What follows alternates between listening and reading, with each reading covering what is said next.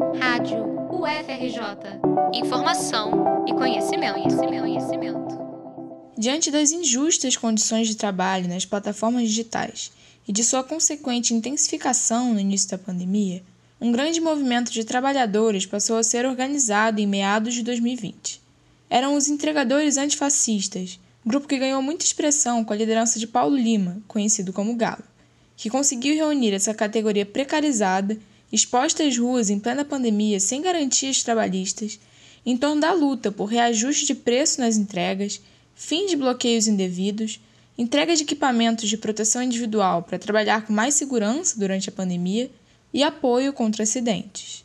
Suas reivindicações foram reforçadas com os resultados do relatório brasileiro da Fairwork, mais comentado nas duas primeiras partes dessa série de reportagens sobre trabalho e plataformização da economia. O relatório comprovou que os principais aplicativos com atuação no Brasil não atendem princípios básicos que assegurem condições de trabalho dignas. Galo chegou a dizer em várias entrevistas que o antifascismo se conectava com a causa dos entregadores porque era justamente uma forma de defender, diante das manifestações antidemocráticas que estavam tomando força no país naquele momento, a garantia de seus direitos de se manifestar a favor de melhores condições de trabalho, algo que não seria possível em um regime autoritário.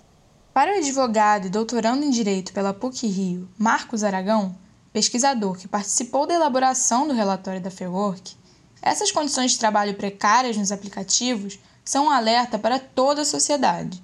Não só porque a plataformização está se espalhando para outros mercados de trabalho, como o direito, a psicologia, o design e a comunicação, mas também porque, para ele, a precarização de um campo de trabalho afeta a sociedade como um todo. Quando a gente vai pensar, por exemplo, que o trabalhador não consegue mais o seu salário mínimo ali, a gente tem que pensar que atrás daquele trabalhador ou trabalhadora tem toda a sua família, né? Pode ter toda uma comunidade que é ali sustentado. Normalmente, tem alguém trabalhando 10 horas fora de casa, tem alguém lá, lá em casa trabalhando, fazendo um trabalho doméstico, normalmente não remunerado ou muito precarizado. São várias formas de riscos que acabam saindo da, das empresas e acabam sendo socializados em geral. Obviamente, as pessoas mais vulnerabilizadas são os próprios trabalhadores ali sofrendo isso.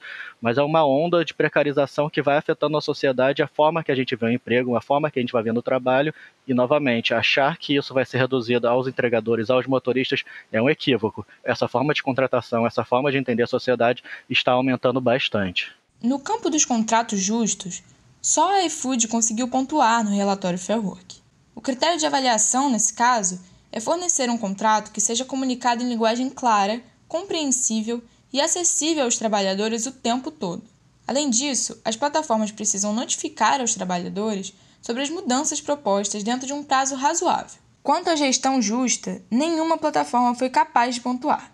Ou seja, nenhuma entre as principais plataformas de trabalho digitais com atuação no Brasil oferece evidências de um processo de apelação formal e claro para os trabalhadores que se sintam injustiçados por alguma ação da plataforma. Frente aos protestos organizados pelos entregadores, só uma plataforma foi reconhecida no relatório Fairwork por sua movimentação para construir um espaço de diálogo com os trabalhadores, a iFood. Após as grandes greves, eles se reuniram com lideranças e criaram o Fórum de Entregadores, um canal por meio do qual a voz coletiva do trabalhador pode ser expressa, segundo o relatório. Afinal de contas, ser capaz de se organizar livremente é um direito fundamental no ambiente de trabalho na maioria dos países democráticos. Mas na economia de plataformas do Brasil, ainda há muito a ser feito para melhorar as condições nesse sentido. Isto porque, em vários lugares do mundo, os processos que acontecem na economia de plataformas, ou na economia de bicos, como também é conhecida, têm enfraquecido os vínculos empregatícios entre trabalhadores e empresas. É um processo não somente aqui no Brasil, mas de tentar evitar a relação trabalhista e também tirar uma série de responsabilidades que as empresas costumam ter e botar essa responsabilidade no trabalhador, botar a responsabilidade na sociedade, chamando eles de empreendedores, chamando eles de colaboradores, enfim, uma série de movimentos através disso. No Brasil, a gente tem uma tradição e uma ordem constitucional de criar legislações específicas de proteção e no que a gente chama de relações assimétricas, relações onde uma parte tem mais poder do que a outra. A gente acaba é, vendo a estratégia dessas empresas de tentar botar essas pessoas num limbo, elas não são trabalhadores, não são empregados, mas também não são consumidores, então elas se encontram numa posição muito vulnerável, mas não conseguem ser protegidas por as leis que a gente tem, que são para proteger relações assimétricas.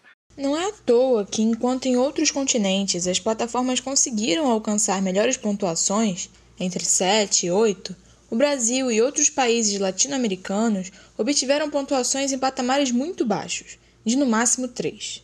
A Fairwork ainda está avaliando esses dados para oferecer possíveis explicações para essa disparidade, mas algumas conclusões já podem ser levadas em consideração. Eles constataram que plataformas locais, com mais compromisso em relação às condições de trabalho dignas, se saíram melhor do que grandes multinacionais com um posicionamento econômico mais competitivo. Além disso, para Marcos, uma outra hipótese que poderia explicar esse fenômeno é que o trabalho na América Latina é muito precarizado, com pouca segurança e, na prática, muito pouco protegido. A plataformização entraria, sim, como uma representação do que é a nossa relação histórica com o trabalho, algo que vem desde a escravidão no período colonial. Por isso, ele entende que não é uma questão apenas de falta de políticas públicas ou da legislação brasileira ser menos avançada do que a desses outros países que pontuaram melhor, mas pelo fato de ela não ser aplicada nesse contexto.